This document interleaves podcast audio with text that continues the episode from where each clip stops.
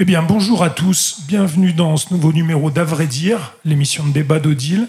Aujourd'hui, on est au 12 rue des Oiseaux, dans nos locaux, et c'était une journée spéciale, c'est une journée euh, librairie, c'est le lancement de la librairie. La librairie, encore une fois. C'est euh, la bibliothèque qu'on veut créer chez Odile, avec, euh, où on vous invite à venir partager un, un bouquin qui a changé votre vie et tout ça. Et puis, bon, on s'est dit pourquoi pas euh, agrémenter euh, le lancement de cette, euh, librairie en invitant justement des, auteurs et de préférence locaux pour discuter un peu de ce que c'est d'être auteur en terre mancelienne. Voilà, donc j'ai du beau monde autour de la table. Ils sont quatre. On va commencer par ma gauche. Et ils vont se présenter. Bonjour, je suis David Boquet, littérateur indépendant, fils d'ouvrier, et ma foi content d'être ici. Merci David. Euh, Christophe Royer, euh, très jeune auteur de 51 ans. Euh, je vis dans le fin fond du d'Égautray et je suis ravi d'être parmi vous ce soir. Yanis Malo, 26 ans, auteur, poète monsolien. Je m'appelle Enzo Galis et euh, moi je suis un très jeune auteur de 16 ans. Je publie des, des romans. Voilà. D'accord. Donc roman, roman, roman. Toi, Yanis, plus poésie. Recueil de poésie, ouais. Les autres, vous êtes plus sur le roman avec, euh, avec euh, divers, divers styles? Divers styles, euh, oui, oui, non, mais roman, euh, Comment tu définirais ton style? Joyeux. David Boquet, auteur joyeux. Christophe? Ah ben, moi, c'est exactement l'inverse. Moi, je suis catalogué littérature noire, donc thriller, policier, donc très triste. D'accord. Enzo? Euh, moi plutôt de la littérature blanche. Alors explique-nous ce que c'est que la littérature blanche. Et ben euh, c'est le côté du bien apparemment. je sais pas trop. Qui peut nous expliquer ce que c'est la C'est c'est littérature tout simplement le contraire du roman noir. D'accord. C'est solaire, quoi. Voilà, Oui, c'est une catégorie, euh, ouais, on- c'est généraliste. Ouais, D'accord. c'est ça, c'est très général. Ok. Yanis, Bah, poésie. poésie. T'as- tu t'es déjà essayé à autre chose ou pas? Euh, ça fait 4 ans que je travaille sur deux romans. Ils avancent euh, très très lentement, mais j'aimerais en publier un l'année prochaine. Donc on verra bien si j'a- je sais pas lequel, selon lequel je vais terminer en premier. D'accord. Qu'est-ce qui vous a euh, qu'est-ce qui vous a donné la vocation? L'argent. non, je déconne. La vocation, moi personnellement, elle est venue par hasard. Euh, J'ai j'ai écrit une, une série de mails pour tenir mes proches au courant d'un d'un bilan de compétences que je passais, vraiment quelque chose de pas intéressant du tout. Et puis, euh, bon, bah, ma foi, j'ai été encouragé. Et puis, j'ai rassemblé ces mails. J'en ai fait un livre qui est sorti aux éditions Edilivre, qui n'a pas du tout marché, mais ça m'a quand même motivé. Voilà. C'était UMR. UMR 122, bravo. 122. Merci. Eh, tu dis pas que tu as commencé par écrire des scénarios. Scénarii. Bah, euh, ça pour moi, c'est maintenant c'est du passé parce que euh, j'ai longtemps caressé le rêve d'être un cinéaste et puis il m'a fallu une claque euh, pour me rendre compte que j'étais pas fait pour ça, j'avais pas les épaules. Donc oui, j'ai écrit beaucoup de scénarios, mais maintenant je les transforme en romans. Voilà. Mais euh, maintenant, l'aspect cinématographique est euh, la page est tournée. Les autres, comment vous avez commencé? Euh, moi j'ai commencé euh, dans ma chambre à écrire euh, mes pensées dans un recueil qui s'appelle euh, Quelques pensées, qui faisait euh, à peu près 200 pages. Et puis euh, l'idée après, elle m'est venue euh, d'écrire L'évadé, donc le prisonnier seul dans sa chambre. Et je l'ai fait publier du coup un an après. Moi, j'ai commencé d'écrire à l'âge de 16 ans, donc il y a déjà 10 ans de ça. Et ouais, j'ai commencé à écrire à la base pour différentes raisons. On, avait, on était avec un pote, on- lui il faisait de la musique, il voulait. Moi je faisais les paroles, lui faisait la musique. Bon, le groupe n'a jamais vu le jour finalement. Euh, j'écrivais aussi mes pensées, j'écrivais différents. J'écrivais pas forcément. euh, c'était toujours de la poésie, mais c'était de la poésie en prose principalement au départ. Puis je me suis dit euh, qu'avec des vers, ce serait peut-être plus joli. Donc j'ai commencé à faire des rimes, à essayer d'être un peu plus constructif. Et j'ai publié mon premier recueil en auto-édition en 2018. Ah, pour le coup, Yanis et Enzo, vous avez commencé très jeune au final? David, tu as eu tes premières euh, rencontres avec l'écriture justement scénaristique. Tu étais très jeune aussi. Tu étais au lycée. euh, Oui, Euh, oui, j'écrivais des scénarios, mais ma vocation, euh, on va dire, entre guillemets littéraire, mais elle est venue à, l'âge de 40 ans, sur le tard. Euh, C'est-à-dire que jusque-là, je trouvais que la littérature était quelque chose de noble et que j'étais pas en mesure de m'y attaquer. je me sous-estimais. Et donc, euh, bah maintenant c'est le contraire, je me surestime. Christophe, toi justement 51 ans, le, doyen de notre ouais, tablé. 51 ans, mais euh, très jeune dans, l'écriture finalement. J'ai, euh, je suis un boulimique de lecture et au bout d'un moment on s'est dit bah, pourquoi pas écrire ses propres histoires. Alors j'ai essayé à, à, 35 ans, ça a été une catastrophe, j'ai laissé tomber. Et puis, euh, j'ai eu envie de recommencer, donc je me suis remis à 40 ans. Ça allait un peu mieux, mais euh, je n'ai pas été satisfait. Et puis, euh, je sais pas, à 45, le déclic, je sais pas, la sagesse, le recul, enfin, peu importe, la maturité, ouais. ça y est, donc, bah, ça y est, c'est venu tout seul et bah, depuis, j'ai le doigt dedans et c'est vraiment devenu un, besoin d'écrire et de raconter ces histoires.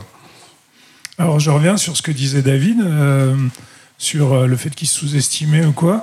Est-ce que, euh, est-ce que venant d'où vous venez, c'est-à-dire d'une ville, c'est un peu le sujet ce soir, d'une ville ou de ses alentours qui sont plutôt éloignés des pôles culturels français, est-ce qu'on se sent autorisé autorisé à, écrire, mais à devenir écrivain, à devenir quelque chose qu'on ne croise pas là à tous les coins de rue? Bah, autorisé, je trouve pas que le mot soit. C'est même pas une question d'être autorisé. Je veux dire, moi, je, moi, je, trouve qu'être justement éloigné des pôles culturels euh, me protège de ça. Euh, je me sens euh, plus à l'aise d'où je suis. J'avais absolument pas envie, moi, d'aller euh, à Paris pour euh, exploser. Je veux dire, c'était peut-être plus pratique d'un point de vue euh, éditorial, mais puis encore, j'ai un doute là-dessus. Non, moi, je veux dire, c'est pas une question d'être autorisé, moi, c'est dire ma, ma position m'apaise. Je suis dans mes racines, je n'en bougerai pas. Quand je dis autorisé, pour, bien expliciter mon terme, c'est que, par exemple, c'est le, fait d'avoir des modèles ou pas. On parle souvent pour les plus jeunes d'avoir des modèles qui, justement, leur donnent la capacité à s'autoriser, à, à devenir quelque chose. Est-ce que quand on est à Mont-Solémine, on a ces modèles-là? Est-ce qu'on est encouragé à devenir écrivain Les jeunes? Hum, Je dirais qu'on n'est pas autorisé, ouais, on n'est pas poussé en tout cas.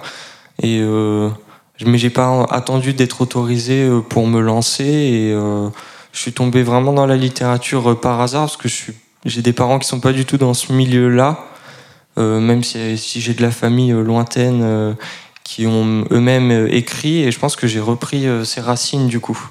Mais non, on n'est pas poussé, je pense, à monceau les à écrire, mais à vivre plutôt des expériences différentes de celles où se situent les grands pôles culturels.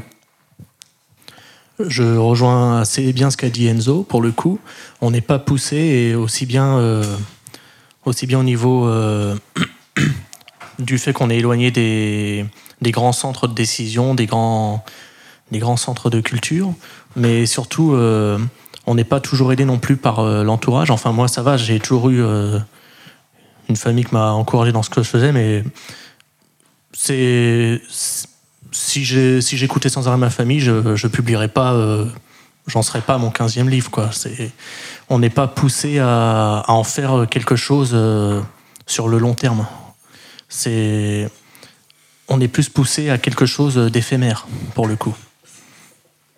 Christophe je suis désolé, je vais me servir de toi comme euh, la caution vieille euh, de ce débat. Est-ce que tu as, un avis différent là-dessus bah Moi, en fait, je ne me, suis pas vraiment posé la question, parce qu'effectivement, j'avais déjà pas mal de, bouteilles. Et, je connaissais déjà, déjà un petit peu euh, l'univers. Et c'est vrai que c'est un univers très compliqué, l'écriture, la lecture, et puis surtout derrière toutes les maisons d'édition. Plus je fais des salons, plus je rencontre du monde, plus je, je vois que c'est vraiment la jungle. Et, au bilan, et au final, je, trouve que c'est plutôt euh, un confort d'être éloigné de, tous ces réseaux euh, euh, parisiens et autres. Qui, c'est vraiment un monde très très rude. Ils ne font pas de cadeaux entre eux.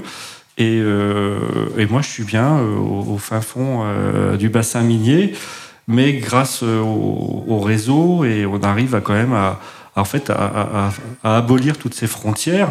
Et il n'y a pas vraiment de de, soucis particuliers. Au contraire, c'est vraiment un confort de pouvoir euh, avoir ce confort d'écriture, de, tranquillité, sans pour autant bah, de, continuer à, avoir toutes les relations qui sont nécessaires pour, progresser dans, ce métier. Et alors, euh, comment on se fait éditer? Pour, tous les, jeunes euh, auteurs, euh, autrices qui voudraient, qui voudraient démarcher aujourd'hui pour se faire éditer à partir d'une ville comme ici Il faut foncer dans le tas. C'est-à-dire qu'il faut dresser une liste dresser une liste d'éditeurs et puis envoyer un maximum et puis bombarder. C'est euh, c'est pas la chance au bout du compte, mais euh, il faut, il faut, faut pas, faut pas compter, faut foncer. Et euh, parce que il faut lâcher beaucoup de lest avant de, pouvoir accrocher.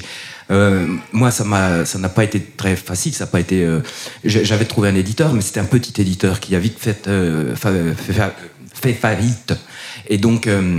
Euh, pour trouver un nouvel éditeur, ça a été plus rude, mais il faut quand même pas perdre de vue que nous sommes à une époque où Internet facilite énormément les choses parce que pendant longtemps, euh, euh, envoyer des manuscrits, c'était par la poste, donc il fallait les imprimer, les relier, donc c'était des frais postaux supplémentaires. Qu'avec Internet, tout va beaucoup plus vite et c'est plus direct. Alors les réponses aussi sont parfois plus directes.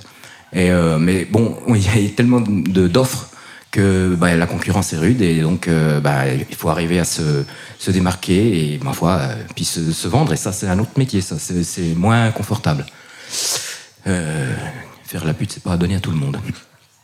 Christophe le, fait d'être dans un, un, style particulier roman noir thriller truc comme ça, ça aide pour trouver un éditeur? Euh, je sais pas si ça aide mais en tout cas c'est vrai que c'est un courant qui est extrêmement porteur euh, aujourd'hui. Hein. Les meilleures ventes de livres, c'est les thrillers, les feel good et, les livres de cuisine. Donc euh, voilà, euh, je fais partie de. C'est bon, j'écris pas des livres de cuisine encore, quoique pour faire une enquête, pour bien faire monter la mayonnaise, il faut qu'il y ait tous les bons ingrédients. Mais non, pour revenir à comment se, se faire éditer. Euh, je suis de formation informaticien, donc c'est vrai que il y a six ans quand j'ai commencé, euh, ça m'est venu naturellement. En plus, je voulais vraiment le faire pour le plaisir. Donc, je me suis dit, non, non, je vais pas chercher de maison d'édition, je vais m'auto-éditer. Euh, ça paraissait pas très compliqué. Effectivement, ça l'était pas. Mais je me suis très vite rendu compte, et j'ai failli me faire avoir à, plusieurs moments, c'est qu'effectivement, dès qu'on commence à envoyer des, manuscrits, euh, on a très vite des réponses. on, nous flatte, on flatte notre ego, on nous dit que ce qu'on a écrit, c'est le, le prochain prix du polar. Par contre, il faut répondre très rapidement, il faut donner sa réponse euh, avant la fin de la semaine si on veut être dans le catalogue. Et puis, euh, ben, on est tout émoustillé, on est tout fou, et puis on vous appelle carrément au téléphone. Par contre, après, c'est la douche froide quand on vous dit qu'il faut 2000 euh, euros pour la correction et qu'il va falloir également mettre, rajouter pour, pour avoir une couverture qui tienne la route. Donc ça fait partie des, pièges où de, beaucoup d'auteurs plongent dedans parce qu'ils ont vraiment envie de, de, partir dans cette aventure et ils se retrouvent à signer ce qu'on appelle des, contrats euh, d'auteur où ils doivent donner de l'argent et derrière ils maîtrisent absolument rien et c'est vraiment des, attrapes euh, des attrapes gogo et les auteurs euh, après mettent des années pour récupérer leurs droits pour récupérer. Et c'est vrai que ça, ça, ça, ça, décourage beaucoup d'auteurs. Alors après trouver une vraie maison d'édition oui ça prend du temps. C'est une construction au jour le jour avec les réseaux avec les salons et puis un jour, euh, il y a, il également beaucoup de, chance. Et puis bon, il y a sûrement un petit peu le talent qui doit rentrer en ligne de compte. Mais voilà, et puis il y, a, il un jour où ça marche et on a la chance de, partir avec une belle maison d'édition et, on fait une partie du chemin avec elle. De toute façon, si on arrive à obtenir par chance un contrat, le contrat, il faut le lire de A à Z et ne jamais rien signer tant que ça n'a pas été lu et bien assimilé. Euh, c'est stipulé dans les contrats quand il est marqué euh, si vous voulez être édité, il y a un moment donné, il faut donner 2000 euros, faut pas signer, faut aller voir ailleurs. Même un euro, faut pas signer. Non. Les plus jeunes oui. Ça vous a semblé une jungle comme ça euh Oui, ça m'a semblé une jungle. Et quand j'ai reçu euh, bah, des contrats, comme tu disais, qui demandaient 2000 euros, etc., euh, j'ai tout de suite compris qu'il y avait un problème parce qu'il faut rester aussi un peu terre à terre. C'était un premier jet, un premier roman. je suis assez jeune et on veut nous appeler au téléphone, nous flatter, mais il faut pas se laisser attraper parce que c'est. Euh, je sais pas si on peut utiliser le terme arnaque, mais euh, en tout cas, euh, c'est vraiment un piège, ouais. Bah, c'est marrant parce que c'est exactement ce qui m'est arrivé avec ma précédente maison d'édition. c'est, ça a coûté, ça m'a coûté cher et j'ai réussi à me rembourser euh, finalement qu'au bout de deux ans. Donc c'est, c'est effectivement, euh, comme tu dis, un attrape-gogo. C'est les maisons d'édition euh, en jouent beaucoup. Certaines maisons d'édition en jouent beaucoup. Je pense que c'est un moyen pour elles de se faire de l'argent facilement sur le dos de jeunes auteurs qui ne connaissent pas forcément le, droit. Le droit, en tout cas, en matière d'un contrat. Ce qui a été mon cas. Je suis pas très doué pour décortiquer un contrat. Donc je me suis fait avoir mais je n'ai pas ce problème avec la nouvelle maison d'édition dans laquelle j'ai signé, qui est une maison à compte d'éditeur pour le coup, donc c'est la maison d'édition qui prend tout à sa charge. Mais effectivement, c'est un, je pense que c'est un grand problème qui, sur lequel il faudrait qu'un jour que se pencher. Quand je parlais tout à l'heure de, on est éloigné des, des, grands centres culturels et tout ça. Le problème, c'est qu'on n'est pas seulement éloigné du public, ni que des éditeurs, on est aussi éloigné des conseils, des agents, des gens qui peuvent nous aider à mieux comprendre les contrats et tout ça. Euh, enfin voilà, pour que ça soit ici pour la musique, l'édition, trucs comme ça, on n'a pas forcément tout l'écosystème autour de, la création qui peut nous aider à, progresser, à devenir professionnel ou ainsi de suite. Bah, surtout en France, hein, on, a, vraiment un retard par rapport à, certains pays comme, l'Angleterre, où, le statut euh, d'écrivain, de romancier est complètement différent. C'est-à-dire que même s'il n'y a pas de vente, il, touche quelque chose. Donc il y a, et puis il y a, il y a foison euh, d'agents littéraires, il y a, il y a vraiment des, écoles particulières. C'est vrai qu'en France, on est, on est vraiment en retard euh, par rapport à ça. Mais bon, tout doucement, on est en train de rattraper un petit peu. Il y a beaucoup de, de gens qui, qui travaillent dans, dans les maisons d'édition et qui, qui sont un petit peu, euh, un petit peu lassés de leur travail et qui sont en fait euh, derrière en train de, de démissionner et puis de, de prendre cette nouvelle vocation d'agent littéraire. Et, et, moi, je sais que dans, le monde du policier, il y, a, vraiment un courant actuel de personnes qui ont l'expérience, qui ont le réseau et qui se mettent à disposition des auteurs et qui préfèrent faire de la qualité que de la quantité. Et c'est quelque chose que j'espère que ça va continuer à, se développer et qu'un maximum d'auteurs vont pouvoir bénéficier de ces, de, ces aides qui sont indispensables. Et qu'en tant qu'auteur, on n'a pas le temps de tout faire. Quoi. Et on passe à côté de plein de choses importantes. Et euh, ces, personnes-là vont, vont, être très utiles pour les, les, personnes qui ont envie de, s'investir et de, continuer dans l'écriture. Surtout si on n'en vit pas.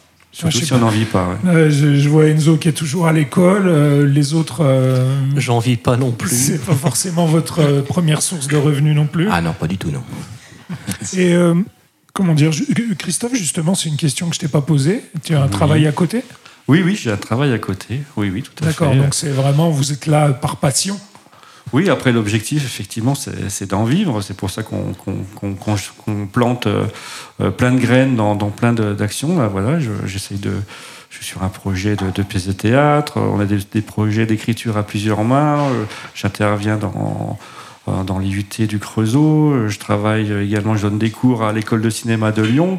Voilà, donc c'est des choses qu'on met en place, ça prend du temps. Et puis après, on n'est pas à l'abri d'être repéré par un, un producteur ou, ou un, scénariste. Et puis voilà, en tout cas, oui, pour l'instant, euh, ça, reste une passion et ça le restera jusqu'au bout. Vous avez tous l'espoir d'en vivre malgré tout? Euh, Je ne compte pas dessus. Euh, il y a beaucoup de gens qui. J'ai côtoyé des gens qui étaient des homologues, c'est-à-dire qui des primo-édités à l'époque et qui étaient dans la même édition, maison d'édition que moi. La maison a chuté et ces auteurs-là leur en ont voulu parce qu'ils s'étaient promis à eux-mêmes un avenir, euh, un avenir en or, et pour eux, ça, ils allaient faire des salons littéraires, et pour eux, c'était la, garantie d'être édité, c'était la, la, garantie du succès. Or non, si on est édité, c'est une chose, mais après, c'est tout un travail. Et euh, donc, c'est pas la garantie du succès. On le rêve, on l'espère forcément, mais euh, il faut se dire que ça ne marchera pas. on a toujours plus d'espoir tant qu'on est préparé au pire, c'est-à-dire que ça peut, le pire, ça peut être de ne jamais décoller. Donc, euh, bah, sans faux espoir, euh, je, continue d'avancer, mais j'évite de me dire que ça marchera forcément. C'est pas le cas. Ça peut marcher, mais si ça marche pas, c'est pas grave. Voilà. mais, mais c'est un peu comme quand on va à la Coupe du Monde. Si on y va juste pour aller pour, en quart de finale, c'est pas la peine d'y aller. C'est-à-dire que il faut avoir la motivation, on y croit, on fait tout, parce que sinon, si on n'y croit pas, bah, ça va se ressentir à plein de niveaux. Mais euh, voilà, on... Enzo, t'espères en faire un métier? Bah, j'aimerais bien, ouais. En tout cas, j'ai l'ambition, je lâche rien. Tous les dimanches, euh, j'essaye de faire des, des, sorties, que ce soit des brocantes, etc. Euh, je prends ma table, mes livres et euh, j'y vais, quoi. On lâche rien. D'accord. Quand ça se passe, les salons, euh, vous vous déplacez sur des salons? Alors moi, je suis un peu un boulimique. Hein, euh, Ah ouais euh, ouais, ça, ça- ça pose des fois quelques soucis euh, familiaux, mais euh, ouais, je suis un boulimique. Je fais en moyenne trois, trois, trois week-ends euh, par mois. Euh, et c'est vrai qu'au début, mes premières années, euh, bah, j'allais à Hanau, j'allais à Blanzy, j'allais euh, pas très loin. Et, et avec le succès grandissant, eh ben, euh, eh ben, je commence à sillonner un petit peu tous les quatre coins de la France et, et de Belgique. Donc effectivement, les salons commencent. disons qu'on commence à les, à les sélectionner. On commence vraiment à, aller sur les salons les, plus gros, les plus à thème. Et au fur et à mesure que les années passent, oui, les, rendez-vous sont de plus en plus nombreux et de plus en plus importants. Mais pour moi, c'est une étape indispensable parce que tant qu'on n'est pas connu, à part des réseaux sociaux, euh, bah, ça, c'est pas suffisant pour, basculer, pour toucher un public plus large. Il n'y a pas 50 solutions, c'est être présent sur les salons. Et chaque salon, c'est de la fidélisation euh, des lecteurs, bah, à condition qu'ils aiment ce qu'on écrit, bien sûr. Mais euh, voilà, donc. Donc c'est un investissement. Je sais que je vais encore en faire une tonne cette année. J'en ai encore une tonne de prévues l'année prochaine. Et puis quand, quand le succès sera pe- peut-être là, bah, j'en ferai moins. Et ça, pour être très clair justement avec les gens qui nous écoutent, euh, c'est vous qui investissez dans les salons ou c'est vos éditeurs qui vous payent le, le voyage, l'hôtel ou je ne sais quoi? Bah, euh, moi, au stade où j'en suis, j'en fais pas de salon parce que je suis pas connu, donc euh, ça sert à rien. as déjà fait J'en ai fait, mais c'était l'éditeur qui l'organisait. C'était euh, oui, alors effectivement. Là, il y a trois ans, j'avais fait deux salons, un Pusignan et donc c'est dans la banlieue lyonnaise, et un euh, en Belgique à Mons. Mais euh, je n'ai rien. Enfin, j'ai investi les frais de, déplacement, mais euh, c'était sous l'initiative, sous l'impulsion de l'éditeur. C'est pas moi qui a fait la démarche. Donc c'était confortable, puis c'était, ça passait bien parce qu'on était plusieurs auteurs sur le site. Mais seul, je ne l'aurais pas fait. Donc euh, j'ai eu cette expérience qui était ma foi assez rigolote, mais je, la, je ne la referai pas. Ça m'a coûté plus que ça m'a rapporté, donc c'est pas la peine. Les... Alors, vous avez compris que c'est vous qui avez instauré ce truc, les vieux d'un côté, les jeunes de l'autre. Donc, forcément, j'utilise, j'utilise ce truc-là pour mener le débat. Euh, toi, tu as 18 ans, Moi, j'ai a- 16 ans. tu as 16 ans. Oui. Ah ouais, t'es en ter- terminale. T'es en terminale à 16 ans. Ah, Oui. C'est bien, t'as de l'avance. Le- mais euh, justement, aujourd'hui, comment euh, on, on communique sur les réseaux sociaux quand on a 16 ans le fait qu'on écrit des bouquins Bah, on essaye de faire des, des stories, des posts, mais euh, on essaie de, de le faire d'une manière assez jeune. Voilà, donc euh, pas sur Facebook, désolé pour vous. Mais euh, je, ouais, je pense que. Mais après, la plupart de mes lecteurs, c'est vrai que c'est c'est généralement quand je fais des séances dédicaces, c'est rarement sur les réseaux. Mais euh, ouais, je pense qu'il faut que je continue à faire de la promo quand même. C'est important. Yanis Moi, je, pareil, je communique assez souvent sur Facebook. Je passe également euh, un long, euh, parfois des longs moments à renvoyer en privé sur Messenger ou sur Snapchat les, les événements, les- l'actualité, etc. Donc des fois, ça peut me prendre plusieurs heures par soirée. Mais c'est de l'investissement, ça fait partie du travail d'auteur. C'est ça, vaut le coup en tout cas. Et j'ai pas eu l'occasion de faire beaucoup de dédicaces depuis que, depuis que j'écris, depuis que j'ai sorti mes premiers livres. Après, j'ai surtout vendu euh, principalement à, de, à, mon entourage, à quelques personnes aussi par-ci, à droite, à gauche. Euh, J'ai aussi tenté de vendre euh, à des gens qui étaient dans le milieu de la musique, dans des, dans des, comment on appelle ça, des maisons de disques. Ça n'a pas donné grand-chose non plus. Donc, il y a aussi, j'ai aussi cette vocation d'être parolier, mais c'est, c'est assez compliqué. C'est, c'est toujours un milieu un peu fermé, malheureusement. Et euh, le... Enzo, je te relance. Le, Ouais. le fait d'être jeune, est-ce que ça t'amène un public jeune? Euh, non. Non. Alors ça emmène euh, Tu vois, quelques. tu critiques sur Facebook, Ça- mais toi aussi t'écris pour les vieux. Ça emmène quelques personnes quand même euh, intéressées. Donc il y, a des- il y a des jeunes évidemment qui m'ont lu, que ce soit des amis ou même au lycée, qui sont intéressés un petit peu, mais euh, 80%, 90% euh, de mes lecteurs, ça reste des personnes voilà, qui n'ont pas du tout mon âge. D'accord. Je reviens au local. Qu'est-ce que. En local on peut faire pour justement promouvoir la, littérature? Bonne question. Alors, c'est que... en, local, alors c'est vrai qu'on parlait de littérature blanche et de littérature noire tout à l'heure. Euh, même si c'est des cases et des clichés et une ségrégation qui est un peu particulière, euh, il existe au, sein de la littérature noire vraiment une solidarité, une fraternité qui est, qui est assez impressionnante. C'est-à-dire que quand on se retrouve dans un salon du polar, j'étais à Orléans la dernière, ce week-end dernier, on était 40 polar 2. Euh, il y a une ambiance phénoménale, quoi. Et il y a vraiment une entraide. Quand on a le voisin qui vend plus que soi, et eh ben on est super content pour le voisin. Euh, on fait des fêtes. Euh, il y a vraiment un échange. Et dès qu'il y en a un qui a un bon plan ou quelque chose, il y a un échange. L'ambiance que je retrouve sur ces salons, j'essaie de, la, répercuter à, mon saut. C'est-à-dire que euh, dès que j'ai un bon plan, j'essaie d'inviter des, auteurs avec moi à, faire des, foires artisanales ou des choses comme ça. Et en fait, il faut vraiment s'entraider. De toute façon, c'est un monde de réseau. Et, c'est déjà, j'en ai déjà parlé un petit peu à Enzo tout à l'heure. Euh, après, on va s'échanger nos coordonnées et euh, dès que j'en aurai l'occasion, eh ben, je donnerai des informations, on échangera des, des bons plans. Et, c'est comme ça que ça marche. C'est-à-dire que j'ai encore appris dernièrement que j'avais un, un collègue qui écrit des, polars euh, sur Saint-Vallier, mais euh, qu'on ne se connaissait pas. Donc il y a vraiment un manque de communication. Et c'est quand je fais des dédicaces qui se présentent et qui on discute.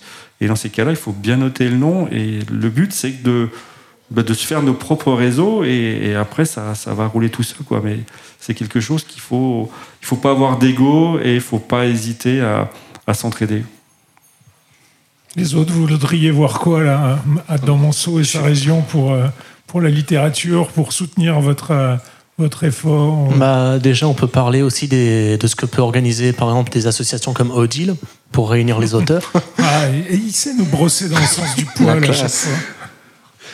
Il y a ça, il y a aussi le fait de pouvoir jouer avec les différents médias locaux, justement, qui sont des médias bah, justement locaux, qui sont là euh, pour vendre un, leur, euh, un public, un public précis. Donc, ça peut être euh, la commune, ça peut être euh, un peu, un peu plus espacé dans le département. Il y a aussi le fait d'essayer de, faire les choses par soi-même, de démarcher par soi-même les, lieux, les, différentes bibliothèques, les différentes librairies, les différentes FNAC et autres euh, centres culturels. Euh, qu'on ne citera pas. Voilà, qu'on ne citera pas. ouais, il y a, on peut, on peut agir aussi à, notre échelle, individuellement, je pense. Euh, ah, on a une question dans le public. Parce que oui, on a du public, vous l'entendez pas. Applaudissez le public Voilà, voilà. On a plein de public. On a plein de public. je t'en prie. Je t'en prie, tu, es venu euh, avec tes parents?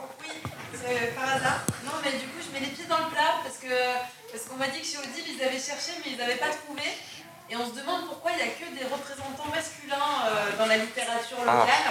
Alors, est-ce que c'est parce qu'il n'y a pas beaucoup de femmes ici qui écrivent? Est-ce que c'est parce qu'elles ne sont pas enfin, moins présentes J'en sais rien. Peut-être c'est pas à vous qu'il faut poser la question d'ailleurs. Alors, euh, vous l'aurez tous reconnu si vous l'avez entendu, c'est Laetitia, donc elle fait partie d'Odile.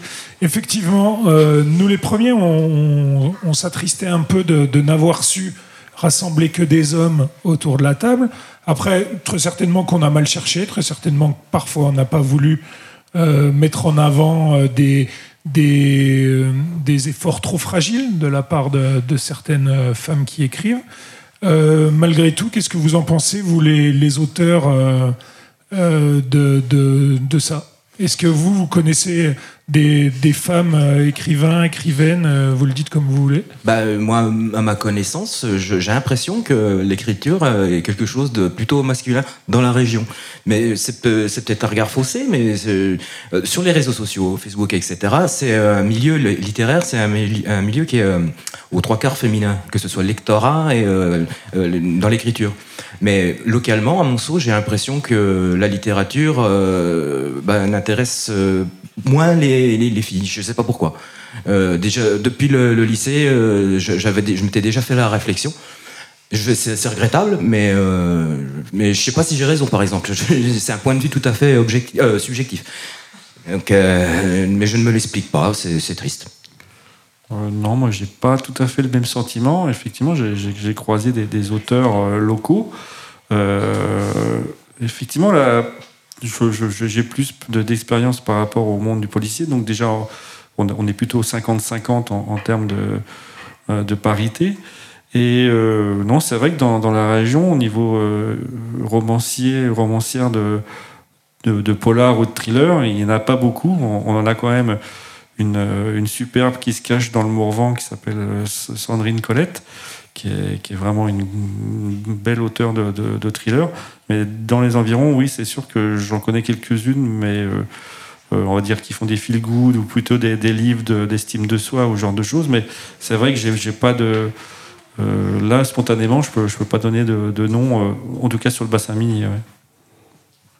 Moi, je connais pas beaucoup d'autrices euh, non plus. Je sais pas si c'est un milieu euh, dans la région qui est que qui est que masculin, mais euh, non, je sais pas pourquoi non plus. Mais j'ai cette impression-là aussi un petit peu que c'est plus les, les hommes qui écrivent. Mais après, euh, je regarde pas du tout euh, ça. En fait, je regarde vraiment l'écriture, même si ça semble banal comme comme propos.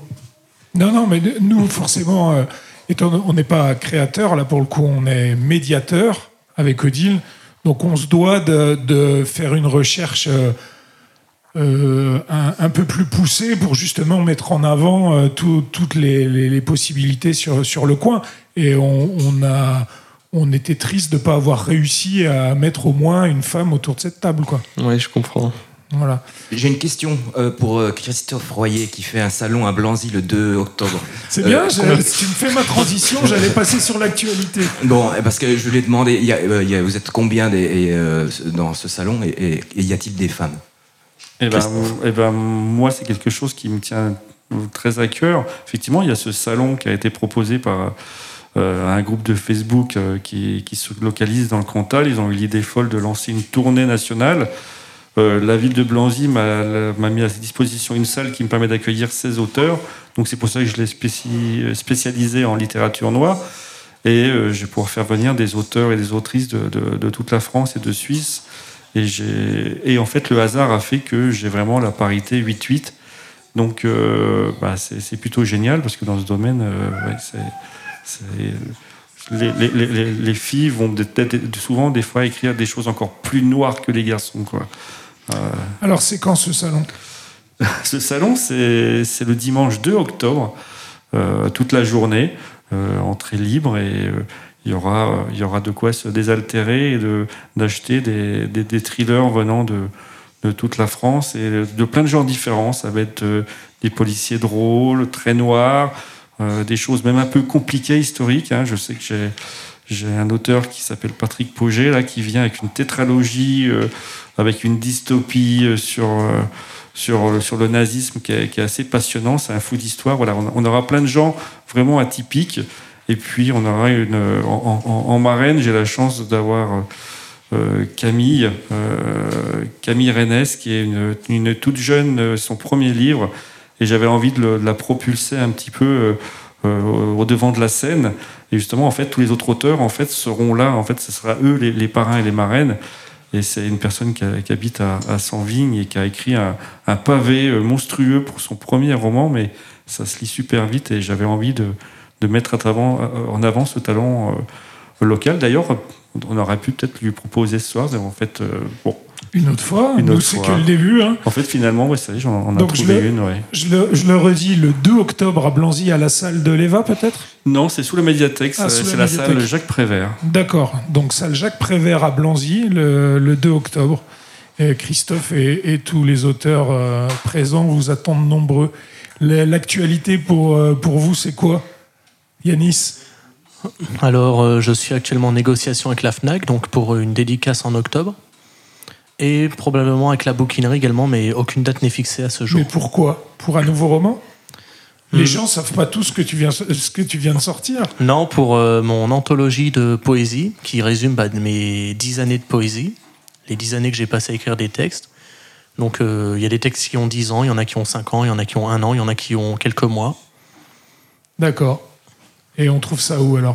On y trouve euh, aux éditions Le Lys Bleu. Donc aussi bien sur le site internet de l'éditeur que sur les sites traditionnels de la FNAC, etc. ou sur d'autres sites internet dont je tairai le nom. Parce que c'est des multinationales et j'ai pas trop envie qu'on leur fasse ce cadeau-là. Donc on y trouve, on peut le trouver également pour, au niveau local dans un restaurant à Percy-les-Forges qui s'appelle le Cheval Blanc, en dépôt-vente, avec euh, d'autres recueils que j'ai sortis euh, ces quatre dernières années. Et je crois que j'ai à peu près tout dit, c'est bon. On, peut, on pourra les retrouver chez Odile, évidemment. J'y reviendrai après à, la librairie. Euh, Enzo, c'est quoi l'actu? J'ai une séance dédicace de prévue ce samedi-là à la à Espace culturel de Montsolimine. Oh, je sais pas si j'aurais monté le, podcast d'ici là. bah c'est pas grave, j'en ai une autre. Fnac de Chalon euh, le 17 septembre, samedi de 14h à 18h30. Et euh, sinon, les livres sont disponibles. Euh, tu peux rappeler les titres? L'évadé, la nécrose et émotion. Donc ils sont disponibles sur les sites les mêmes que Yanis, dans la même maison d'édition. Et bah, sinon en dépôt-vente dans certaines, certaines FNAC locales, espaces culturels. voilà. Ok, David Moi, j'ai. Une actu toute chaude là. Oui, euh, mon livre euh, est sorti il y a un mois. Ça s'appelle Le sort particulier de la petite famille Boyon. C'est une comédie toute légère sur une histoire d'héritage. Euh, c'est vraiment quelque chose de, léger et donc qui fait qui fait penser à autre chose. C'est très très léger. Et c'est aux éditions du Net. Et on peut le trouver aussi également en version numérique pour un moindre coût. Voilà. Eh ben, Juste avant de vous remercier, justement, je, vais rappeler euh, ce qu'est la librairie. La librairie, c'est une, euh, une petite bibliothèque qu'on veut construire chez Odile avec des livres qui seraient en libre accès pour toutes celles et ceux qui veulent euh, les consulter, mais aussi les amener chez eux et tout ça. Donc, on, a, c'est vrai, tout un, toute une partie qu'on veut constituer qui est autour des choses qu'on aime, la politique, la philosophie, les sciences sociales, mais on veut avoir aussi un coin avec euh, les, auteurs euh, locaux et les mettre un peu en avant autant qu'on le puisse chez Odile.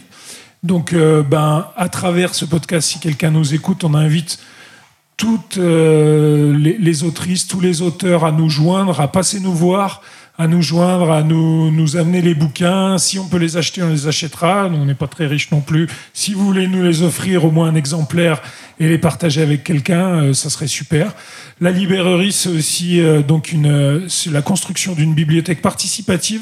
Donc là, on invite tout le monde à venir partager un bouquin qui a changé sa vie. Euh, soit le, partager directement, soit nous le conseiller, on verra si on peut l'acheter, pour le partager avec tous ceux qui voudront le lire. Voilà. Yanis Malo, Enzo Galis, Christophe Royer et David Boquet. Merci beaucoup. Merci Benjamin Bertin. Merci. Et à bientôt sur Odile pour un nouveau à vrai dire.